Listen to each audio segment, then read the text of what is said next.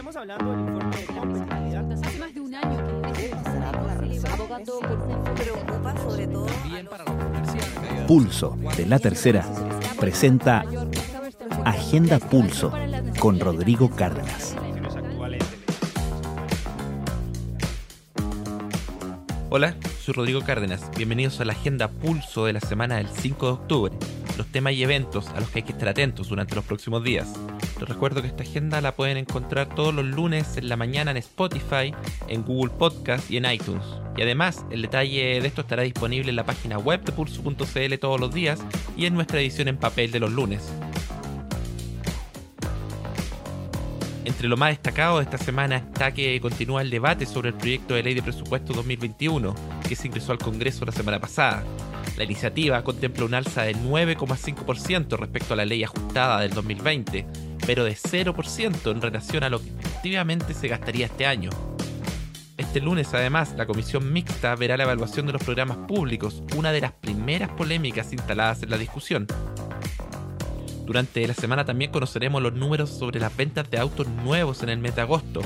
Hay bastante expectativa respecto a estos datos, pensando que fue el mes en el que los cotizantes pudieron recibir su 10% de los fondos de pensiones de las AFP, lo que podría haber disparado las ventas tras los duros meses de la cuarentena total, principalmente abril, mayo, junio y julio, donde se vendieron muy pocos autos, con los bolsillos en ese momento de los chilenos muy golpeados. A propósito también del duro momento económico que viven millones de chilenos, este jueves se conocerán nuevos datos sobre el mercado laboral. El Centro de Encuestas de la Universidad Católica, liderado por David Bravo, publicará su encuesta de empleo correspondiente a la última semana de septiembre. Recordemos que esta encuesta tiene como propósito dar información más reciente sobre el mercado laboral, ya que la encuesta de empleo del INE tiene más rezago. De hecho, la semana pasada, si ustedes bien recuerdan, eh, recién conocimos los datos del INE del trimestre terminado en agosto. Según el Instituto Nacional de Estadísticas, el desempleo de ese periodo fue de 12,9%, dos décimas menos que en el trimestre que terminó en julio, lo que marcó la primera baja del índice desde el inicio de la crisis sanitaria. Además, fue la primera vez también en que el empleo cayó menos que el mes previo desde el inicio de la crisis. Y otra cosa en materia laboral. Esta semana el Senado debe ver si repone o no el monto de 6 mil pesos que ofreció Hacienda para el salario mínimo y que fue rechazado en la Cámara. También en el Congreso se espera que esta semana continúe la discusión de la reforma previsional en la Comisión de Trabajo del Senado, donde se evaluará en más detalle la idea de estas cuentas nocionales que planteó la oposición. Además, esta semana comenzaría la entrega de resultados financieros de empresas en Estados Unidos, con la tradicional Alcoa, la productora de aluminio que es siempre la primera en reportar. Como dato, podemos decir que en Chile la primera empresa que suele reportar sus resultados financieros es la tecnológica Sonda. Hay historias que no pueden esperar. Infórmate en La Tercera PM, el diario digital de la tarde. Un espacio donde golpes noticiosos, contenidos exclusivos, una mirada analítica a los hechos y un minucioso fact-checking se encuentran. De lunes a viernes, desde las 14 horas, en latercera.com. La Tercera, más que un diario. En otros temas y eventos de esta semana. El lunes a las 10 de la mañana el ministro de Minería realizará el evento Política Nacional Minera 2050, abriendo nuevos espacios de participación ciudadana. Ese es el nombre del evento. Ese mismo día y hasta el 7 de octubre se realizará el evento organizado por la Cámara Regional de Comercio de Valparaíso llamado eSale Regiones y que busca impulsar el comercio electrónico de regiones y que ofrecerá descuentos en rubros como automotoras, paquetes turísticos, vestuarios, hogar y otros. Además, también el lunes, el Eurogrupo tendrá su primera reunión periódica para discutir temas relacionados al euro. También en la eurozona se dará a conocer las ventas minoristas, el PMI de servicios y compuestos durante septiembre. Por su parte, varios países del viejo continente entregarán estos últimos datos por su cuenta también ese mismo día. El martes a las 8.30 de la mañana, ICARE realizará el cuarto diálogo del ciclo legal Coloquios Tributarios.